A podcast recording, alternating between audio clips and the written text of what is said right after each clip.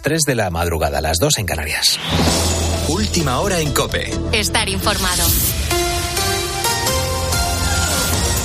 El gobierno de España entra en funciones hasta la investidura de un nuevo presidente. Juan Andrés Ruber, buenas noches. ¿Qué tal, Carlos? Muy buenas noches. Y mientras el camino a Moncloa sigue sin estar del todo claro, las únicas dos opciones realmente viables son un gobierno de Pedro Sánchez con sus socios o una repetición electoral. Alberto Núñez Feijó lo tiene más complicado para ser investido presidente del gobierno. Los números no dan y las últimas vías que se han ofrecido tampoco parece que vayan a prosperar. Una de ellas la ha dado Vox, la de rescatar votos de algunos socios socialistas, una especie de tamallazo, aunque desde el PP no están muy por la labor. Lo que sí quieren es explotar eh, la opción de que el PSOE acabe negociando su paso a un lado para que pueda gobernar la lista más votada. De hecho, el líder del PP en Cataluña, Alberto Fernández, ha ofrecido un doble pacto en esa comunidad, pero también a nivel nacional. Son declaraciones en Herrera en COPE. ¿Qué pasos tendría esta oportunidad histórica? Primera, evidentemente, que hubiera un acuerdo a nivel nacional en el que se apoyara la investidura de Alberto Núñez Feijóo y se acabaría la influencia separatista en el Congreso de los Diputados. Y el segundo, es eh, trabajar, que ahora sí dan los números, por una alternativa no nacionalista en Cataluña. Esa alternativa sería Salvador Illa como presidente de la Generalitat, siempre y cuando Feijó acabara en Moncloa. Eso en cuanto a las elecciones generales, pero a nivel autonómico todavía hay tres gobiernos sin formar, por ejemplo, en la región de Murcia, donde, por cierto, no parece nada fácil que se vaya a lograr un acuerdo para investir como presidente a Fernando López Miras. El PP acusa a Vox de querer ir a una repetición electoral. Javier Raiz. Sí, cada día estamos más cerca de las elecciones. El PP quería reunirse hoy con Vox para desbloquear la investidura de López Miras. Los populares ofrecían hablar de programa, un puesto a la mesa de la Asamblea y el senador autonómico. Los de Abascal ni se han sentado, quieren puestos en el Consejo de Gobierno, sobre todo la vicepresidencia. Rubén Martínez Alpáñez explica por qué. Nos pueden ofrecer todos los sillones de todos los chiringuitos que se puedan inventar. Que no queremos sillones, queremos cambiar las políticas. La vicepresidencia de la comunidad autónoma garantizaría que se tiene control sobre el desarrollo de todas las políticas. No entiende el PP que hable Vox de mano tendida cuando solo quieren acudir a las urnas. Es el portavoz del PP, Joaquín Secado. Vox no tiene la mano tendida. Tiene claro que quiere llevar a la región a unas nuevas elecciones y hoy lo han dejado así demostrado. Recordamos el 7 de septiembre, fecha límite para que PP y Vox lleguen a un acuerdo. Si no, habrá que volver a votar. Con la fuerza de ABC. Cope, estar informado. El rey Juan Carlos ya está en España. Es su tercera visita a nuestro país desde su marcha a Abu Dhabi, en los Emiratos Árabes Unidos, en 2020. Está pasando la noche ya en la localidad pontevedresa de Sanjenjo. Durante estos próximos días va a salir a navegar en el Bribón para después participar en una regata prevista para este fin de semana. Pablo Fernández. Sobre las dos del mediodía del miércoles, Juan Carlos I aterrizaba en Vigo, su tercer regreso a España desde que cambió de residencia a pie de pista. Lo ha recibido su amigo Pedro Campos desde allí han ido hacia la casa de Campos en Sanjenjo, donde está durmiendo estos días Juan Carlos I. Los vecinos del municipio Pontevedres han dado su opinión en COPE sobre la presencia de don Juan Carlos. Al Consejo de Sánchez o que venga el, rey emérito aquí, por supuesto que es bueno porque nos pone de referencia a nivel nacional en todos los telediarios, en todos los sitios, sí, por supuesto. Si el tiempo lo permite, este jueves y viernes navegará con su bribón y se preparará para la regata de este fin de semana. Como en las anteriores visitas, se espera que don Juan Carlos guarde discreción y, por lo tanto, el Club Náutico de San Genjo no hará actividades extraordinarias. La información continúa en nuestra página web en cope.es. Sigues ahora en la noche de Cope. Cope, estar informado.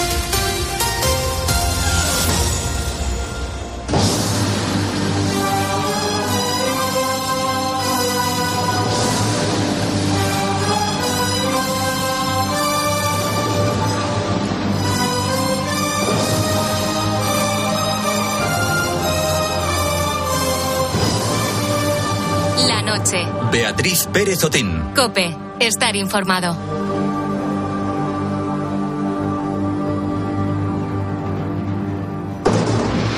Hay un dicho en el antiguo Egipto que cuenta que cuanto más grande es la pirámide de un faraón, menos sabemos de él. Y razón no le falta, porque a pesar de todo lo que se ha descubierto de esa civilización, aún nos queda mucho por conocer. De hecho, después de casi 5.000 años, un grupo de arqueólogos ha descubierto las joyas de Teferés, primera, la madre de uno de los faraones más importantes de la historia.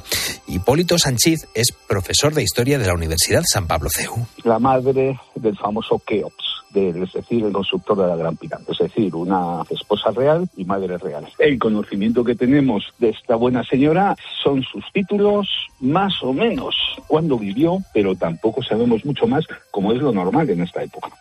Lo poco que se sabe de ella es que vivió alrededor del 2600 antes de Cristo. Era hija del faraón Juni V y último de la tercera dinastía. Se casó con su medio hermano Snefru con tal de continuar la línea real y murió probablemente a principios o a mediados del reinado de su hijo Keops.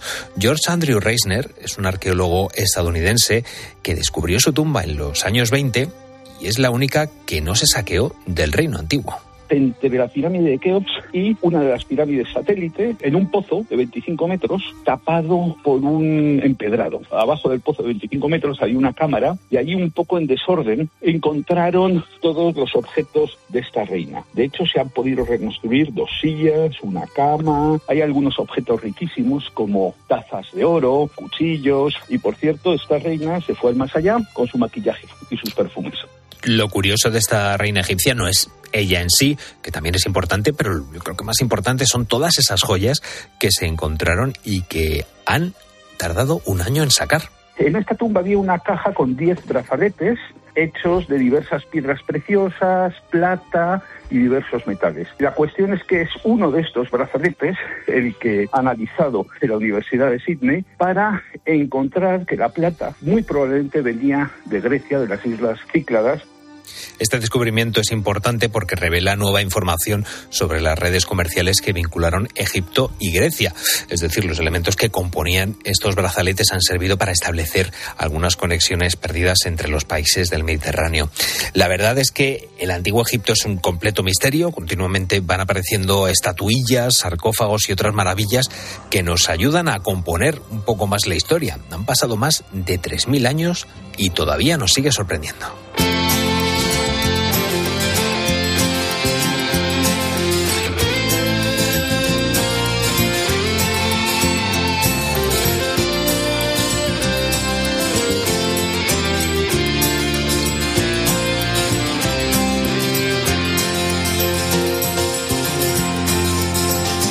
Se fue,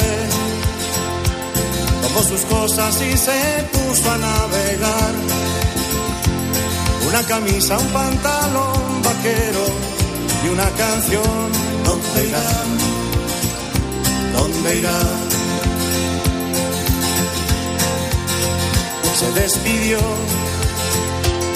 y decidió batirse en duelo con el mar recorrer el mundo velero y navegar, navegar, navegar. Y se marchó y a su barco le llamó libertad. Y en el cielo descubrió gaviotas y pintó estelas en el mar. Y se marchó y a su barco le llamó libertad. Y en el cielo descubrió gaviotas y pintó estelas en el mar.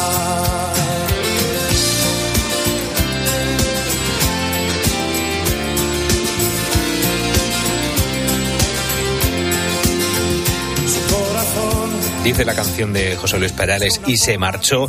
Yo espero que hasta hora de la madrugada 3 y 9 no te hayas marchado, que sigas en la sintonía de la cadena Cope, en la noche de Cope y que, bueno, que sigas dejando que te acompañemos en esta madrugada. Soy Carlos Márquez, te doy la bienvenida si te acabas de incorporar y estaremos contigo pues en la próxima hora hasta que llegue Carlos Moreno el pulpo por supuesto, pues todos los ponedores poniendo las calles. Mientras tanto, todos somos búhos, se llamamos las plumas, luego ya nos pondremos el traje de ponedores, pero mientras tanto, ya lo sabes, sigues en la noche de cope.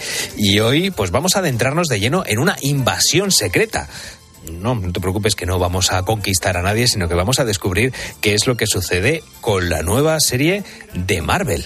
Furia, desde que te fuiste, las cosas se han puesto mucho peor. ¿Y por qué crees que he vuelto? Esto es personal. ¿Dónde están los Vengadores? Esta guerra voy a tener que librarla solo. Una última batalla. Aquí seguro que ha reconocido esa voz inconfundible de la persona encargada de doblar a Samuel L. Jackson, ya que él es uno de los protagonistas. En este caso, bueno, la ficción narra el regreso de Nick Furia a la Tierra para intentar acabar con la amenaza Skrull. En un momentito vamos a tener a nuestra serie fila, a Rosana Rábago, hablándonos de esta nueva serie Invasión Secreta, por si este fin de semana pues quieres echar un vistacito, un vistacito a la pequeña pantalla.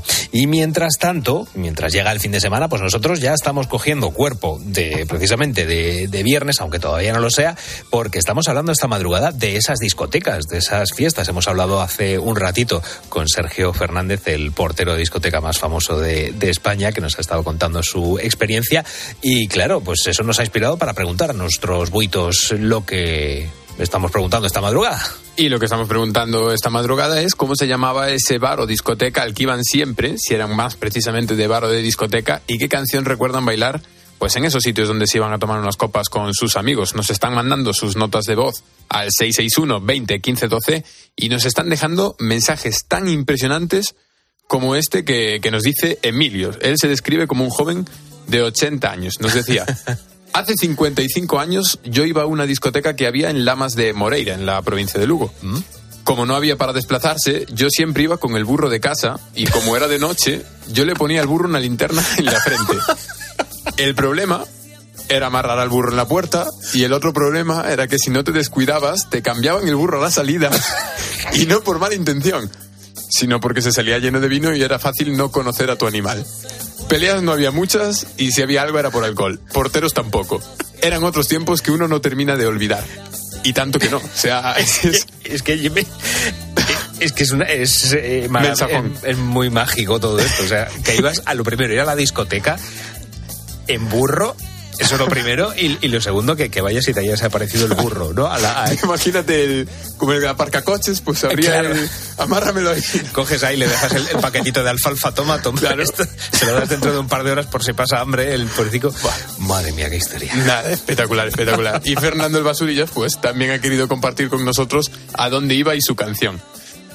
Que nada, siempre recordaré aquí en mi pueblo el bar de Eufemia, que la canción que me gustaba era, y la bailaba yo en las discotecas bien, era esa de Belfast.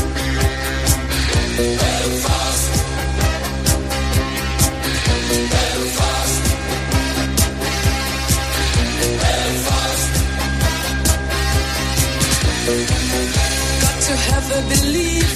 Got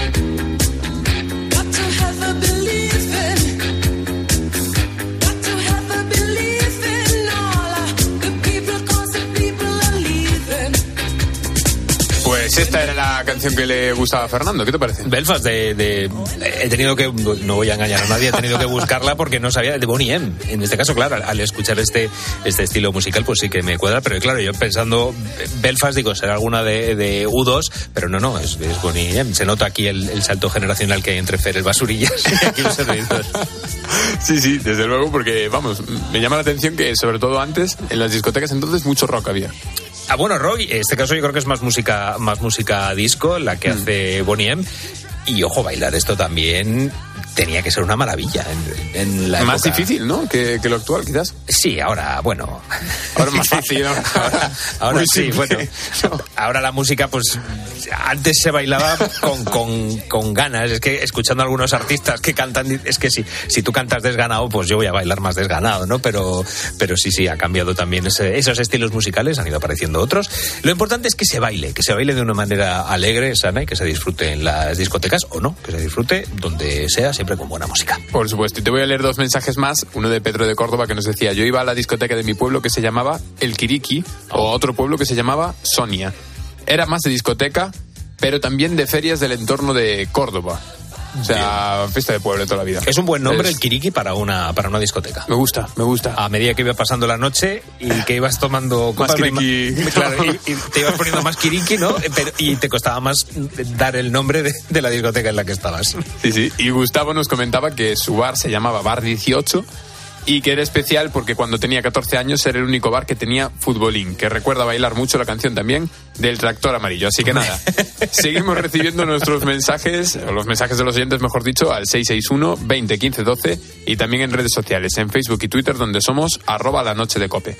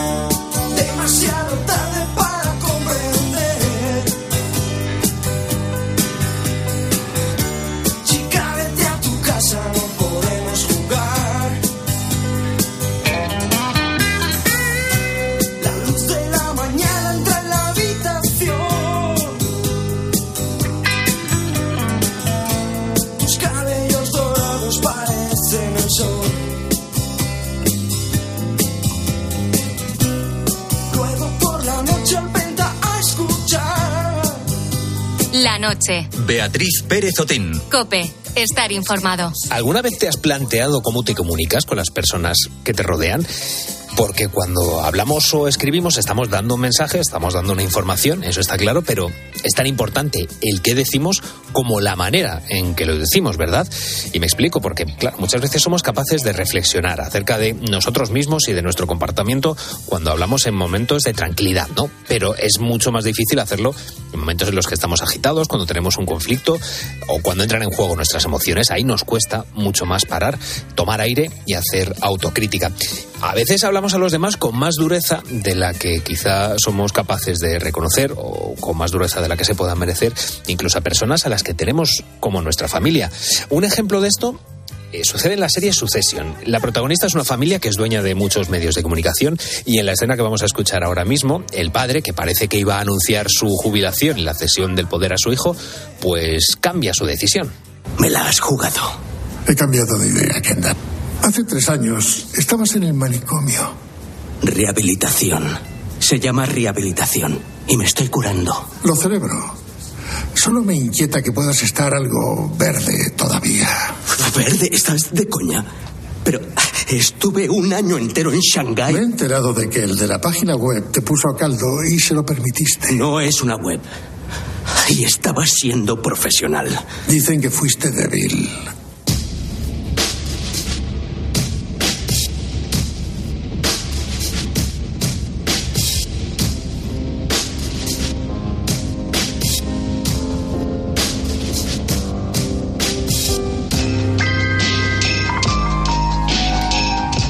Esta madrugada vamos a hablar de la comunicación no violenta, una manera de interactuar con el resto de una, bueno, de una forma en la que mientras hablamos cuidamos nuestras emociones y las de las personas con las que interactuamos. Para ello, como siempre, lo vamos a tratar con nuestra psicóloga de cabecera, Macu Gortázar Ibáñez de la, de la Cadiniere. Hola Macu, eh, tres años presentándote y, y sigo diciendo mal tu nombre. ¿Qué tal estás, Macu? Eh, es- esto pasa, esto pasa. No, te preocupes, no me voy a dar por ofendida. Perfecto, digo, vamos a hablar de comunicación no violenta y empezamos ya violentando a, a Macu diciendo mal el apellido. Bueno, eh, claro, este tema es muy, muy interesante. Existen además libros eh, sobre, sobre este tema, pero para quien aún no conozca qué es esto de la comunicación no violenta, si quieres cuéntanos eh, qué se entiende por comunicación violenta y por comunicación no violenta. Este ejemplo que acabamos de escuchar, vamos, no violenta ya te digo yo que no es. No, desde luego. Y, y bueno, eh, y dentro de lo que cabe tiene sus, sus matices, ¿no? Pero al final, bueno, pues entendemos por comunicación violenta toda aquella eh, forma de expresión que puede ser eh, verbal, pero también no verbal, en el cual estamos agrediendo de alguna manera a otra persona. De tal forma que, pues de repente esa persona eh, se ve dañada de algún modo, ¿no? Es cierto que generalmente, claro, cuando pensamos en comunicación violenta lo hacemos como pues no, o sea, como si dijeras en mi cabeza parece que mm, violento significa gritar, significa insultar y no necesariamente, ¿no? Una conversación puede ser enormemente violenta sin necesidad de que haya gritos, ¿no? Entonces al final persigue ese, ese dañar, ese salirme con la mía, eh, aunque por, por el camino pues te lleve, te lleve a ti, ¿no? Te arrastre con, conmigo, ¿no? Eh, y entonces, bueno, pues eh, efectivamente ha- hay muchísimos tipos de comunicación eh, violenta y por el contrario, por lo tanto, todo aquello que no sea violencia es precisamente todo aquello en el que yo pongo el respeto como, como fin mismo de la comunicación, ¿no? En el momento en el que yo entiendo que tú puedes tener un- una forma diferente de ver eh, una misma situación, que tienes unas emociones eh, y que yo puedo hacerme cargo de mis emociones sin faltar al respeto las tuyas, ¿no? Entonces, al final, bueno, pues eh, cuando yo me antepongo, tengo más probabilidades de ser violento que cuando, que cuando soy capaz de ver que tú eres tan ser humano como yo, ¿no? Mm. Esto supone un trabajazo por parte de quien, de quien habla, eh, porque muchas veces eh, hay que, bueno, decimos las cosas y que pasen por el filtro, muchas veces decimos cosas que pueden ofender al, al resto y eso está claro, eh, bueno, pues que, puede hacer daño a la otra, a la otra persona y yo creo que hay un trabajo importante de lo primero identificar esas, eh, esas emociones, identificar ese, eh, ese lenguaje que, utilizamos y de, bueno, muchas veces mordernos la lengua, por lo menos darle una vuelta a la manera en que vamos a decir las cosas. Sí, e- efectivamente es un trabajo muy complicado porque, eh, claro, supone tener muchísimo nivel de conciencia, ¿no? Y pues generalmente al ser humano nos suele faltar un poquito de esto. Em, al final, eh, sí, no, pero no por nada, sino porque al final nos, nos vamos sumando en el, en el día a día, en la vorágine, y prestamos muy poca atención a lo que hacemos, para qué lo hacemos y cómo lo estamos haciendo, ¿no? Entonces, cosas que damos por hecho, como hablar, como expresarnos, eh, a veces lo hacemos con, con muy poquita conciencia, ¿no?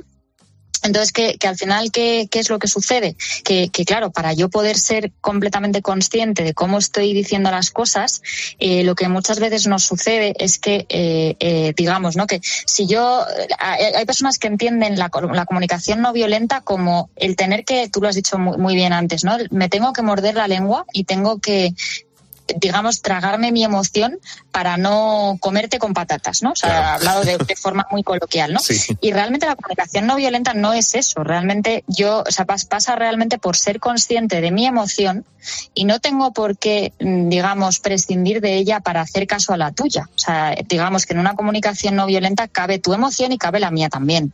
Lo que no cabe es la forma en la que yo persigo mi fin, aunque eso implique, pues a veces pasar por encima tuyo, ¿no? Y esto es enormemente complicado porque a veces tendemos a decir, oye, pues a mí me encantaría decirle a esta persona que se fuera al otro lado del planeta, pero es que si lo hago voy a dañar, ¿no? Entonces, pero oye, no, no tengo por qué callarme tampoco mi emoción si hay algo que me está haciendo sentir mal, ¿no? Yo puedo tener en cuenta mi emoción, pero sin, sin necesidad de, de, de fa- de faltarte el respeto a ti. Y esto es enormemente complicado porque exige efectivamente un nivel de conciencia y de atención enorme eh, para lo que generalmente estamos habituados. Ujú. Estabas hablando al, al principio de tipos. Eh, yo no sé si existen diferentes tipos de, de comunicación, eh, bueno, violenta o, no violenta. Eh, me gustaría que habláramos de este tema porque hay muchas maneras de, de decir las cosas y, y yo creo que tanto eh, de una manera violenta o no violenta habrá alguna tipificación. Sí, eh, pues mira, eh, obviamente pues vamos de lo más obvio y evidente. Por supuesto, una comunicación a base de gritos, insultos o faltas de respeto es una comunicación eminentemente violenta. Eh, pero, por ejemplo, comunicación, o sea, por ejemplo, pues la famosa luz de gas, ¿no? Esta cosa en la que yo de repente pues te ignoro, no te hablo, no te respondo, no te miro, o te miro con, bueno, pues con cierto desprecio, es una comunicación eminentemente violenta también. Al igual que lo es, por ejemplo, la ironía. Cuando utilizamos la ironía precisamente para decir aquello que queremos decir o contestar a algo, ¿no? Y de repente, bueno, pues, y de hecho, mira, por ejemplo, me acabo de dar cuenta de que como eh, cuando tú te has equivocado en mi apellido, yo he utilizado la ironía para hablarte. Entonces, eso, yo podría, o sea, no, realmente, es lo que te digo, ¿no? De la conciencia, Es ¿no? De- es Cadiniere, Carlos. Tres años llevamos. obviamente, por supuesto, no me ha molestado, ¿no? Pero yo podía haberte dicho eh, de, de otra manera, ¿no? Y, y sin embargo he utilizado la ironía, no te preocupes, que te perdono, ¿no? Entonces es esta cosa de que a veces utilizamos la, la ironía, eh, a veces sin quererlo, pero que a veces puede ser enormemente dañina también, ¿no? Y por supuesto, pues otros tipos de comunicaciones como, como eh, pues hacer la, la burla, eh, humillar, eh, a veces utilizar el humor entendido como cierta humillación, ¿no? O sea, esta necesidad de hacer mofa del otro para yo hacerme grande. Esto, por ejemplo, sucede muchas veces entre amigos, ¿no? De, como Sí. para tener un- un- una conversación con otras personas, pues me meto con algún rasgo del otro porque parece que al otro no le molesta, ¿no? El otro se ríe y bueno, pues hacemos de repente la mofa de alguien, ¿no? Y por supuesto, una también clarísima, pues podría ser todo lo que sea la pasivo-agresividad, ¿no? El, Parece que te lo digo, pero no te lo digo, el tú verás, el tú mismo, tú misma, que también es bastante, bueno, bastante común, ¿no? Por desgracia, pero es enormemente violento también. Sí, sí, seguro que más de uno ha escuchado esa, esa frase de tú mismo, ¿no? De tú, tú verás lo que haces, que esa frase también nos carga de, de- de un, pues eso, es, es violenta en cierta manera, porque yo no sé, claro, estaba pensando, eh, en el momento en el que duele una comunicación, una manera de, de- de que nos digan las cosas, ¿es violenta o también influye la manera en que nosotros nos, nos tomamos? No sé si puede decir, oye, si me duele es que es comunicación violenta. O a lo mejor hay personas que, ya digo, que estoy, que estoy disparando una bengala al aire para ver si alguien, sí, sí, estoy haciendo disparos al aire, porque, porque yo no sé si eso sería una, una teoría o si también influye mucho la manera en que nosotros interpretemos lo que nos digan las, las personas. Entiendo que no es una ciencia exacta, pero no sé si me puedes decir algo al respecto. Claro, eh, pues para mí, por ejemplo, la clave para mí son dos cosas, ¿no? Yo siempre que recibo algo y esto me hace sentir de una manera y algo que me remueve, yo me tengo que hacer la pregunta, yo diría obligada, de qué es lo que me ha removido de lo que esta persona me ha dicho, ¿no? Porque ahí entramos en juego cosas como, por ejemplo, eh, hay un término en terapia gestal que a mí me gusta mucho que es la proyección, eh, que básicamente consiste en, eh, tú imagínate, estamos tú y yo hablando y de repente tú llegas tarde a algo, una reunión que tenemos tú y yo, o hemos quedado para tomar algo, ¿no? Y tú llegas tarde y entonces yo te hago saber que me ha molestado que llegues tarde. Y te lo digo de una forma asertiva, en principio no agresiva, ¿no? O no violenta. Pero a ti te puede sentar fatal. ¿No? Y de repente te puedes poner como muy a la defensiva y, y entonces al final lo que sucede con la proyección es en el momento en el que yo de repente estoy huyendo de algo que sé que hago, que si yo pienso y me doy cuenta de que lo hago, tengo que asumir que efectivamente esto es así y me molesta, ¿no? Es cuando de repente eh, yo veo un claro reflejo de un rasgo mío en otra persona o en otra, bueno, en, en algo que yo tengo fuera y eso a mí me chirría porque no me gusta ser impuntual, ¿no? Por ejemplo, cuando me dicen es que eres un poco impuntual y a ti te molesta, lo que tienes que preguntarte es ¿por qué te molesta? ¿no? O sea, si realmente es el hecho de que hay alguien que te está juzgando algo que realmente no es tuyo o realmente lo que te pasa es que te pica, que realmente es tuyo y no quisieras tenerlo, no quisieras ser impuntual y te molesta sobremanera serlo y que te lo estén diciendo, ¿no? Entonces yo creo que siempre hay que plantearse el, eh, oye, pues si a mí hay algo que me hace sentir mal, ¿desde dónde me está haciendo sentir mal? ¿Qué es lo que me hace sentir mal? ¿Qué parte de verdad puede haber en el contenido de eso que yo estoy recibiendo? Y por supuesto, em, también otra pregunta obligada que nos puede dar la pista es, si esto yo lo escuchase a otra persona, ¿me sentaría igual de mal que si me lo dicen a mí? Porque si la respuesta es que sí, es que posiblemente exista un contenido también violento, eh, objetivamente violento, ¿no? Eh, que no tiene nada que ver con cómo siento yo las cosas, sino en sí mismo como la persona las está diciendo, ¿no?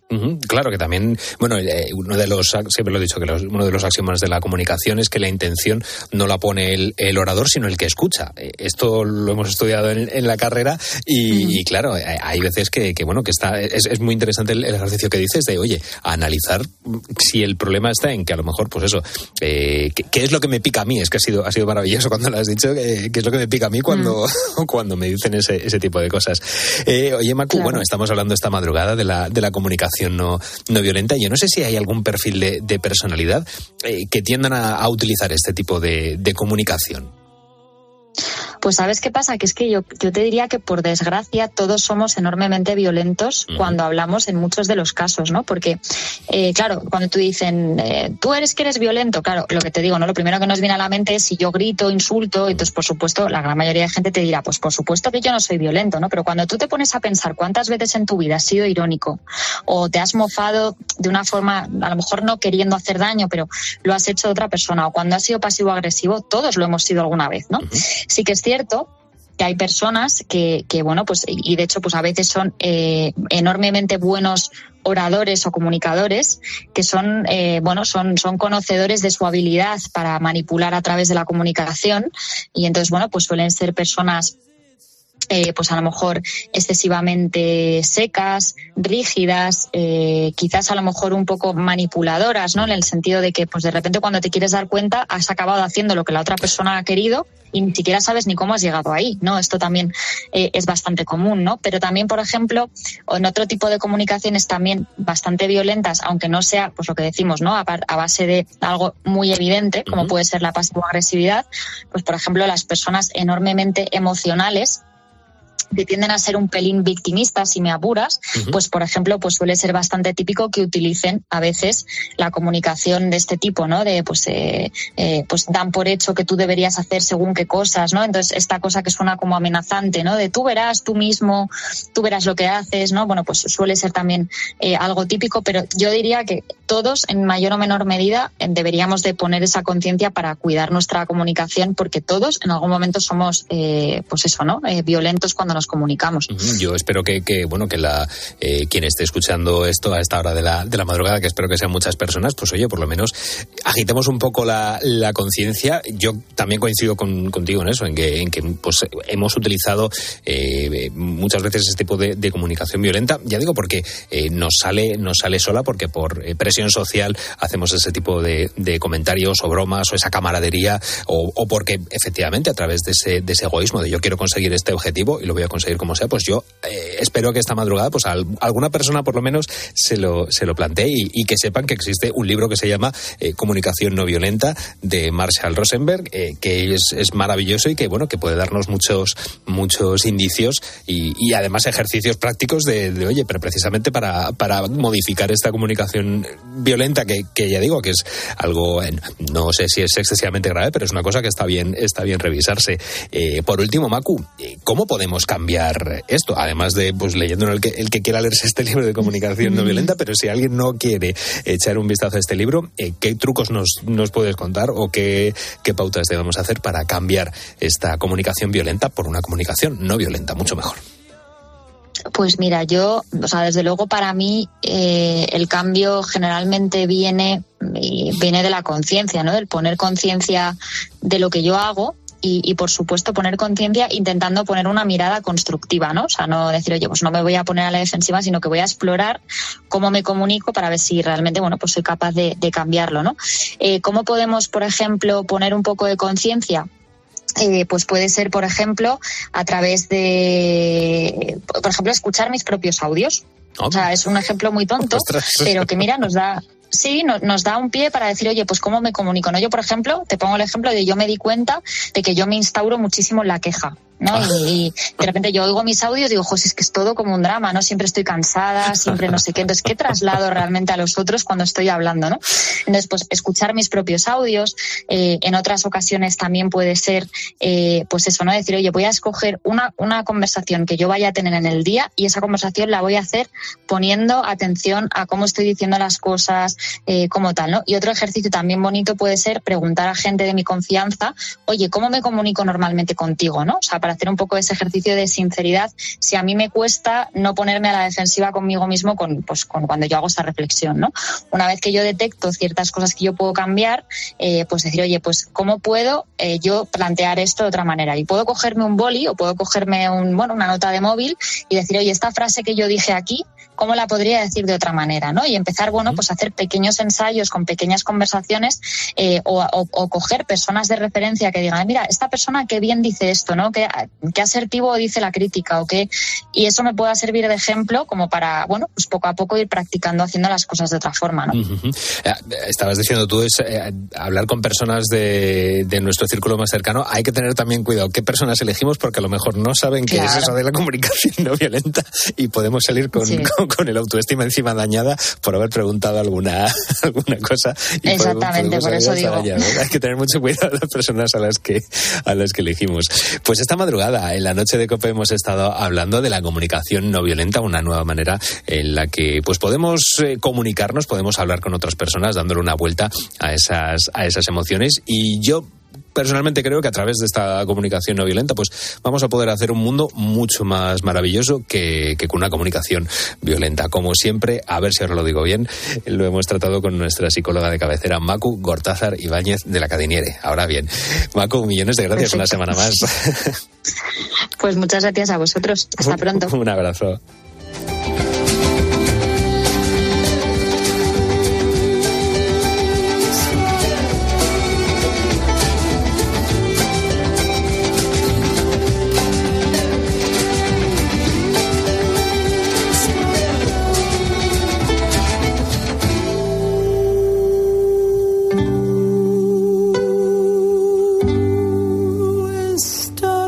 Noche. Beatriz Pérez Otín. Cope. Estar informado. En el canto de las olas encontré un rumor de luz. Por un canto de gaviotas supe que allí estabas tú. Despidiendo últimamente todo lo que sucedió. Hoy saludo mi presente y gusto de este dulce adiós. Voy a navegar en tu puerto azul. Quisiera saber de dónde vienes tú. Vamos a dejar que el tiempo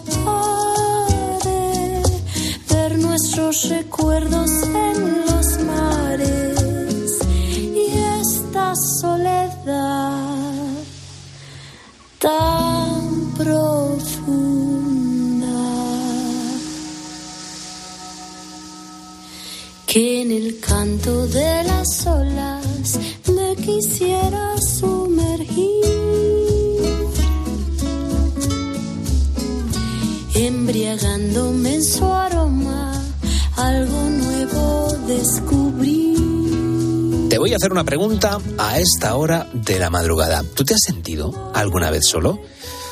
Esta es una de las peores sensaciones que podemos tener, sobre todo si esa soledad no está buscada. A medida que nos hacemos mayores, perdemos a nuestros seres queridos, perdemos a nuestra familia, amigos, pareja. Y de esto te quería hablar hoy, de la soledad. La Fundación Grandes Amigos y Nextdoor han buscado una solución a este problema. Ellos han desarrollado un programa de apoyo vecinal para las personas mayores. Su eslogan es Verano en el Barrio 2023. Es el eslogan bajo el que han desarrollado un programa de apoyo vecinal para las personas mayores.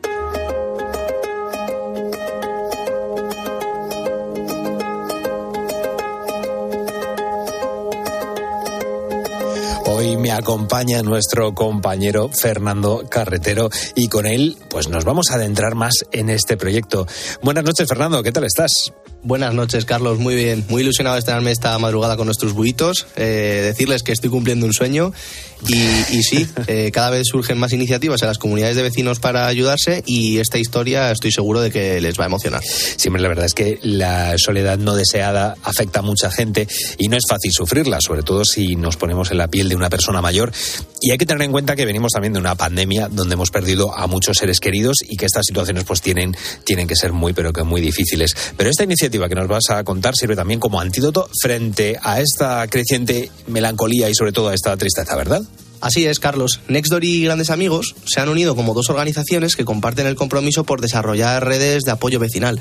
Y en lo que va de verano ya son más de 130 personas las que se han beneficiado de vacaciones y excursiones con esta modalidad. Si te parece, vamos a escuchar a Catherine, que es la secretaria general de Nextdoor, para que nos explique mejor en qué consiste Verano en el Barrio 2023. nace un poco porque en Nextdoor somos muy conscientes de que los veranos son momentos eh, en los que la- los sentimientos de soledad pueden aflorar, pueden sentirse mucho más fuerte, ya que muchas personas, especialmente personas jóvenes, personas con niños, personas con, familias jóvenes, salen de la ciudad. Eh, sabemos que las personas mayores sufren muchísimo irse aislados por no haber podido salir de vacaciones y es por eso que nos hemos unido a grandes vecinos eh, en la ciudad con estas personas que no pueden salir y hemos creado eh, Verano en el Barrio. Es una maravilla que estos proyectos tengan en cuenta a las personas mayores que, como ha explicado Caterina, en verano están más solas que nunca. Todos planifican los viajes y las vacaciones y, y esto es una cosa muy normal. Efectivamente, Carlos. Y no solo está activo este plan ahora en verano, sino que durante el año también ayudan y mucho. De hecho, te voy a dar un dato. Grandes Amigos atiende durante el año a más de 1.600 mayores y lo hacen con 2.100 voluntarios. Mientras que Nextdoor, gracias a su aplicación, atiende a más de 400.000 barrios en todo el mundo. Y gracias a la unión entre estas dos entidades, pues encontramos ejemplos como el de Manoli, porque es una madrileña de 89 años que se ha reconciliado con la vida gracias a las salidas que hacen durante los fines de semana. A mí me han pasado muchísimas cosas y cosas muy graves, porque yo he pasado dos veces el cáncer, luego la muerte de mi hijo, o sea que yo vengo de una tristeza, han pasado muchísimas cosas en mi, en mi vida, ¿entiendes? Triste. Y claro, esto a mí me ha venido como una de eso que te, te, te han dado un de, de una adrenalina dentro de tu cuerpo, así ha sido para mí. Adrenalina, ¿no? Que es que es una palabra que, que define perfectamente lo que le ha supuesto a Manoli esta experiencia. Eh, un fin de semana que compartió con siete personas más en un pueblo de la Sierra madrileña en Navacerrada. Lo importante es que ellos son felices haciendo este tipo de actividades con más gente que al final pues han pasado por vivencias similares. Es que ella es una guerrera en toda regla, porque con todo lo que acabamos de escuchar y al final ha seguido al pie del cañón. Y la verdad es que se unió a esta iniciativa después de que una amiga le insistiera mucho en que lo hiciera y ahora mismo está encantada. Es fabuloso todo lo que hacen. Es, es de una cosa increíble. O sea, te llevan sitios increíbles y, la, y, la, y el cuidado que nos llevan. Porque llevan para cada persona que vamos, llevamos un, una persona para, para atendernos. La experiencia ha sido de un 10 para arriba. Bueno, no está, no está nada mal la, la calificación que da, que da Manoli. Es importante la labor de, del acompañamiento y desde luego que necesitan personas que les puedan ayudar y que sobre todo pasen tiempo con ellos. Sí, sí, totalmente. Es que es una parte importantísima de verano en el barrio 2023, eh, los voluntarios, porque es que sin ellos sería muy complicado comprender este proyecto, porque en cada viaje acompañan a los mayores, juegan con ellos, les ayudan, duermen a su lado.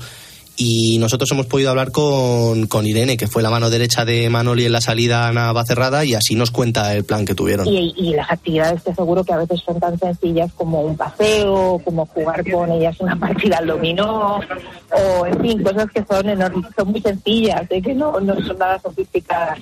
Eh, esos momentos son, son muy emocionantes, sin lugar a dudas. ¿eh? No tienes que llorar, simplemente sentirlo y saber que ellos están pasando un momento enormemente agradable y, y eso ya es importante.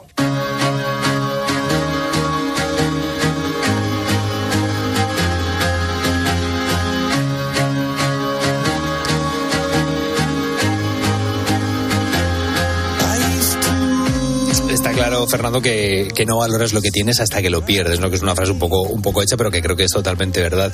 Cosas que parecen sencillas, como jugar al dominó o dar un paseo, aquí por lo menos adquieren otra dimensión. Y ya para terminar, Manoli ha querido mandar un mensaje a todos los buitos por si hay alguno o alguna que quiera participar, ayudar o incluso recomendárselo a alguien. Pues que les contéis que hacerse de esto es un escape para las personas mayores y que lo pasan muy bien, van muy cuidados, porque no has abierto la boca pidiendo algo, yo no lo había abierto. Es decir, hay una botellita de agua, ¡pum! La botellita de agua. Vamos a recordar a nuestros oyentes que estamos hablando de dos plataformas, de Nextdoor y de grandes amigos que pueden llegar a ser muy, pero que muy útiles para las personas que están viviendo esa soledad. Fernando, muchísimas gracias. Nos ha encantado recibirte a estas horas de la madrugada y ahora ya sabes, a descansar. Muchas gracias. A ti, Carlos, muchas gracias por la oportunidad, de verdad, porque como he dicho al principio, hoy he cumplido un sueño y estoy encantado de, de poder haber formado parte del programa y trasnochar hoy con nuestros buitos. Así que lo dicho, espero que sea la primera de muchas y nos vemos. Hasta luego. un abrazo.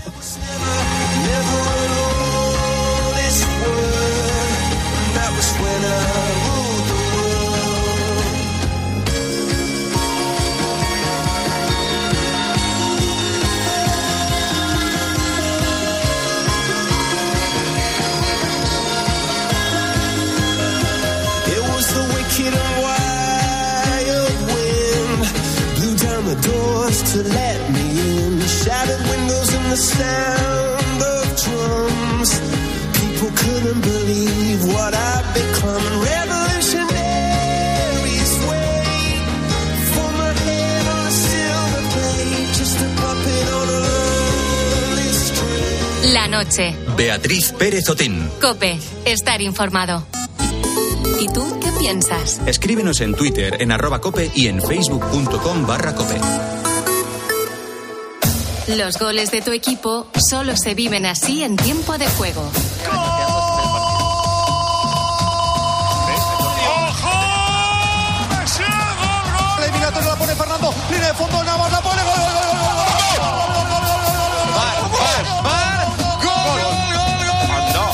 Tiempo de juego. Vini centra. Asensio remata. Gol, gol, gol, gol, gol. Y gol. Paco González, Manolo Lama y Pepe Domingo Castaño. Un año más, los números uno del deporte.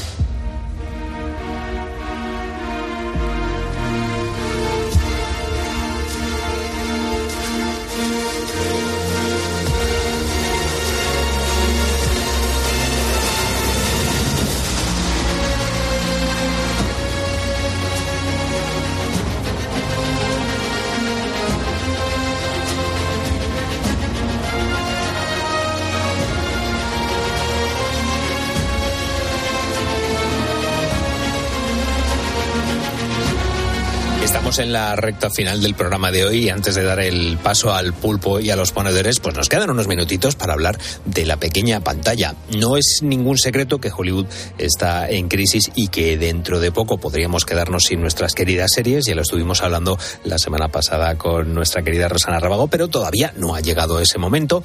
Aún nos quedan ficciones hoy venimos a hablar de una que curiosamente está dando mucho, mucho que hablar, aunque quizás no en el mejor sentido. Esta noche nos adentramos en la nueva ficción de Marvel, Invasión Secreta. Y para ello, como siempre, tenemos a nuestra experta en series, Rosana Rábago. Rosana, ¿qué tal estás?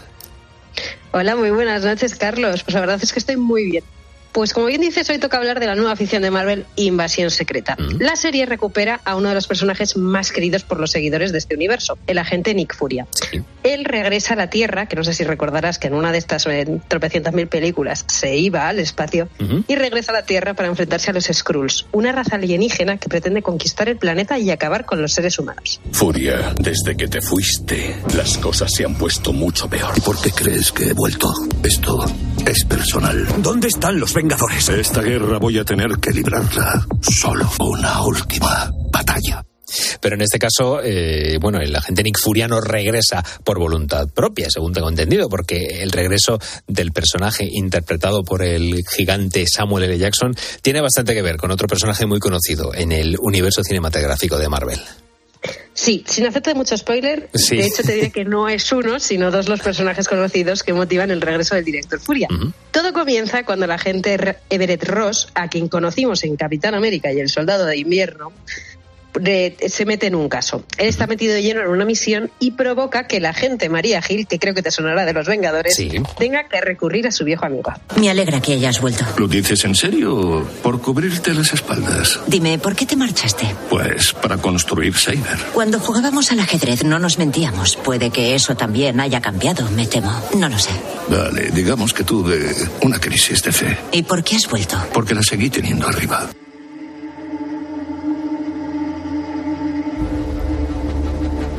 Bueno, pinta, pinta bien la, la intriga. Es ahí donde entra la raza alienígena, ¿no? De la que nos hablabas antes. Efectivamente, prácticamente al principio descubrimos que la misión realmente no la hizo la agente Ross. No, lo que sucedió es que fue reemplazado por un Skrull. Y así es como volvemos a encontrarnos con esta raza extraterrestre a la que ya conocimos en Capitana Marvel. Como ves, se va juntando aquí todo un poquito el universo Marvel. Ellos se quedaron sin su hogar, escrulos, y se refugiaron en la Tierra. Furia, plenamente consciente de esto y conocedor de su habilidad para hacerse pasar por los humanos, decidió utilizarlos un poquito para sus misiones. Y así es como conoció a Talos, otro de los grandes protagonistas de Invasión Secreta. Santo Mílica. Es una planta celeste, Skrull. Soren siempre llevaba semillas consigo, fuera donde fuera, pero esta ha cambiado desde que la plantó. Se ha adaptado al planeta. Bueno, Talos, siempre creíste que era posible. Y todavía lo creo. Bueno, Talos es el antiguo líder de los Skrulls y una de las personas en las que más confía Nick Furia. Ya solo con esta conversación nos lo imaginamos un poquito.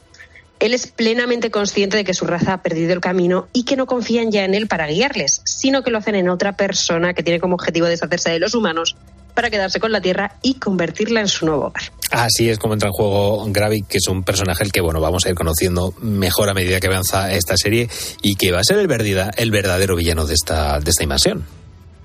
Como bien has dicho, Gravik es un joven Skrull algo reaccionario. De hecho, lo vemos desde el principio porque vamos viendo cómo va creciendo. Él fundó y lidera un grupo de Skrulls rebeldes que se separó de Talos, creyendo que la mejor manera de ayudar a los de su especie es infiltrándose en la Tierra en busca de los recursos que necesita para convertir al planeta en su nuevo hogar. Y no dudará en hacer lo necesario, y atento aquí porque este corto te lo va a demostrar, para lograrlo. ¿Cómo te llamas? Guerrero. ¿Por qué luchas? Por Skrullos. ¿Con qué sueñas? Con habitar mi propia piel. Traedle su coraza. Americanos contra Rusia. Róbale el rostro.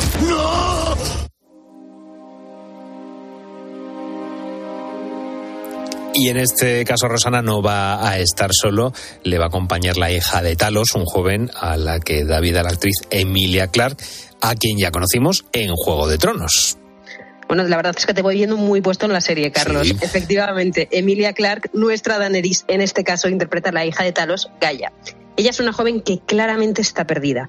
Llegó a la Tierra siendo tan solo una niña, yo te diría que aproximadamente de unos 7, 9 años humanos, que ya sabes que esto luego ya va como Sí, es. Sí, y vio cómo su padre y su madre lucharon por adaptarse. Eso la endureció porque al fin y al cabo no deja de ser una niña refugiada y finalmente provocó que se alejase de su padre al considerar que Gravik igual tenía algo de razón. Siempre dices lo mismo, pero nunca es el último. Calla. Dame las bombas. No. Sé que estás enfadada, pero tú no eres así. Esto no es lo que tu madre habría querido. Mamá no sabe lo que quiere. Sus últimas palabras fueron, busca a Gaia. ¿Qué? Murió. ¿Cómo? ¿Qué tal si les preguntas a tus jefes? Sin embargo, a medida que avanza la serie, vemos que poco a poco va recuperando la confianza en su padre y descubre que los métodos de Gravik no son tan acertados como ella creía.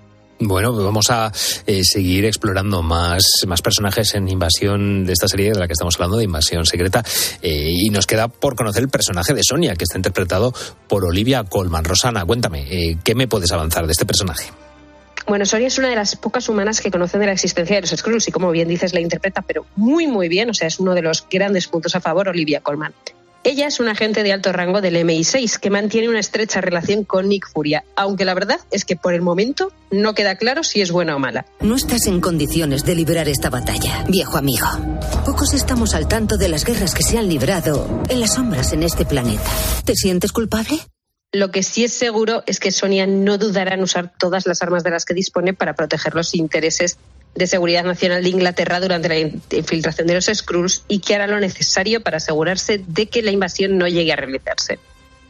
Es, bueno, una premisa interesante, pero eh, me estabas comentando antes que lamentablemente la serie no está funcionando, que había polémica. Cuéntame.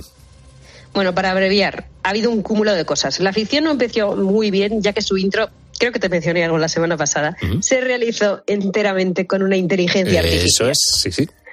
Y eso no sentó muy bien a los espectadores. Es verdad que es muy rara.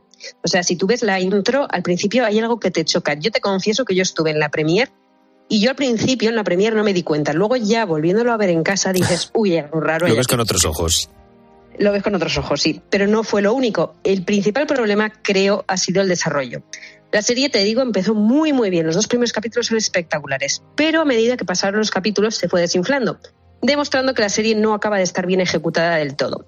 De hecho, el último capítulo, que lo voy a ver ahora enseguidita, Ah, dicen que no ha sido el mejor de todos. Pero hay que, vamos a ponerle su lado positivo. Para los amantes de la acción y el misterio, seguro que la disfrutan. Y queda claro que esto es solo el principio y que podría formar parte de una historia mucho más grande. Bueno, pues capítulo y a dormir, que no son horas de estar viendo, viendo series, viendo la, como diría mi madre, Hombre, solo media horita. ¿eh? viendo las musarañas ahí en la tele, acuéstate, hija mía, eso es lo que diría mi, mi madre. Eh, pues nada, vamos a tener que estar atentos para averiguar si esta invasión secreta, la serie de la que nos ha hablado esta semana Rosana Rabago, es solo el principio y bueno, pues si tiene más recorrido o posibilidades de mejorar. Rosana Rabago, como siempre, nuestra experta de series que nos las acerca aquí a la noche de Cope. Muchísimas gracias una semana más. A ti, Carlos, hasta, dentro de la, hasta la semana que viene.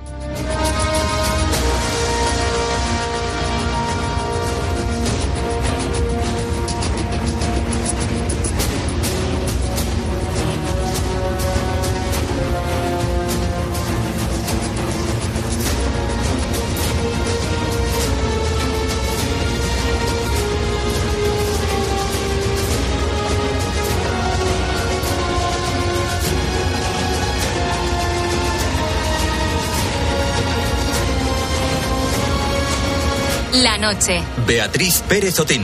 Cope. Estar informado. La que te dijo que un vacío se llena con otra persona te miente. Es como tapar una herida con maquillaje, no se ve, pero se siente. Te fuiste diciendo que me superaste y que conseguiste nueva novia. Lo que ella no sabe es que tú todavía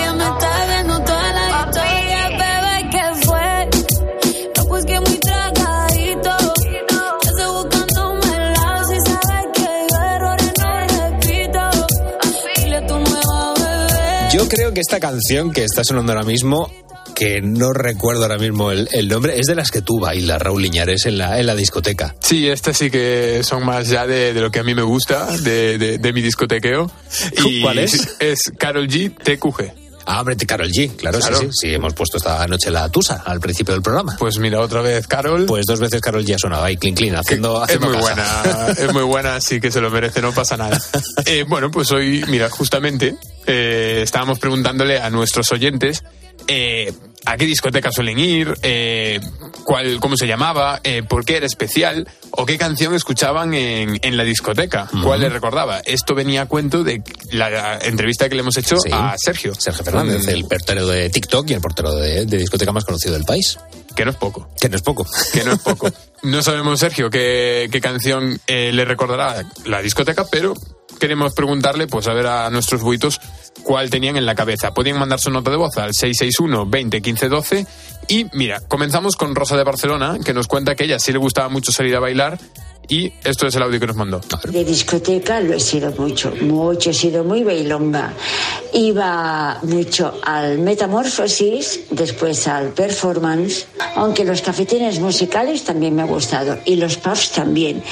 Y la canción que recuerdo, pues hace años mucho me gustaba mucho maniobras orquestales.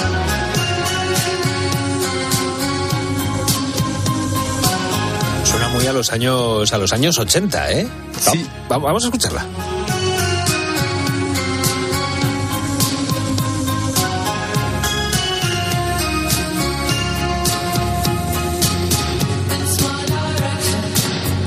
¿Sabes lo, lo bueno y lo malo de, de- de que ahora la radio se haga también a través de notas de audio de WhatsApp? Que vemos la cara de los oyentes. Sí. Y que yo me estoy imaginando a Rosa de Barcelona bailando esta, esta canción. Es una canción lenta. Es de- Sí, es que en su momento estaban las, las lentas en los años 80, que era, pues bueno, para, para bailar agarrado. Era, eh, mm, claro, era, era el, el perreo de los años, de los años, si se puede, que, que nadie se me ofenda, pero vamos, en, los 80 era, era la manera de, de, de bailar agarrado, de bailar, bailar arrimado. O sea, a mí me recuerda mucho a The Weeknd, fíjate. Ah, O sea, The Weeknd, bueno, también es verdad, es verdad. Me, me recuerda esta canción a, a- a ese grupo.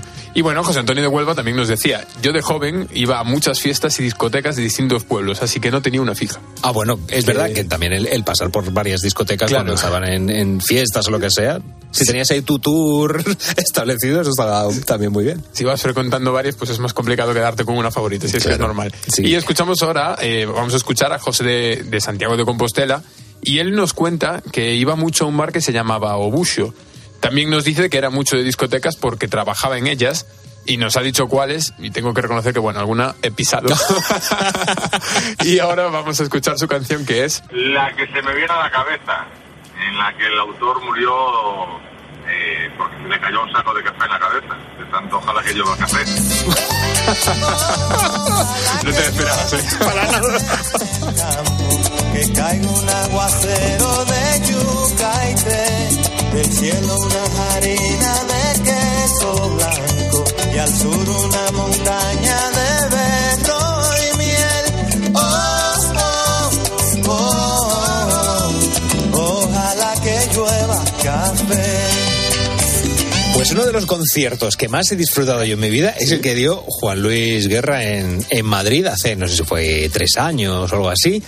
Tremendos musicazos, tremenda... Ah, es que estos ritmos son los mejores. Enorme, y seguro que esta es Sí, una de las 100% canciones que, que muchos de los buitos, ya digo, por, por la edad, eh, han estado disfrutando en una discoteca, segurísimo. Eh, Raúl Iñares, muchísimas gracias. Muchísimas gracias a, ti, Carlos. A casa, ¿eh? No te vayas a la discoteca que te, que te Sí, ahora ya cierra. Bueno, ah, te, di- No me da tiempo. Te quedarías asombrado de lo que está abierto a estas horas de la madrugada aquí en Madrid. Bueno, pues eh, hasta aquí la noche de cope. Si aún tienes que estar un ratito más en el trabajo, pues que sea muy leve. Si empiezas ahora la jornada, mucho ánimo con ella. Y si te vas a dormir, pues te digo que te quedes un ratito más para escuchar con qué arranca hoy el programa de Carlos Moreno, El Pulpo. Te quedas con el primer despertador de la radio, poniendo las calles. Ana Pastor, Fer Carretero y Carlos Martínez en el guion y la producción, a los mandos técnicos Miguel Ángel Nicolás y Luis Pinar. Y yo soy, yo soy Carlos Márquez, fíjate, he dicho mal el nombre de, de Macu, voy a decir mal el mío. Yo soy Carlos Márquez y te espero mañana, como siempre, a la misma hora aquí en la cadena Cope. Un abrazo enorme.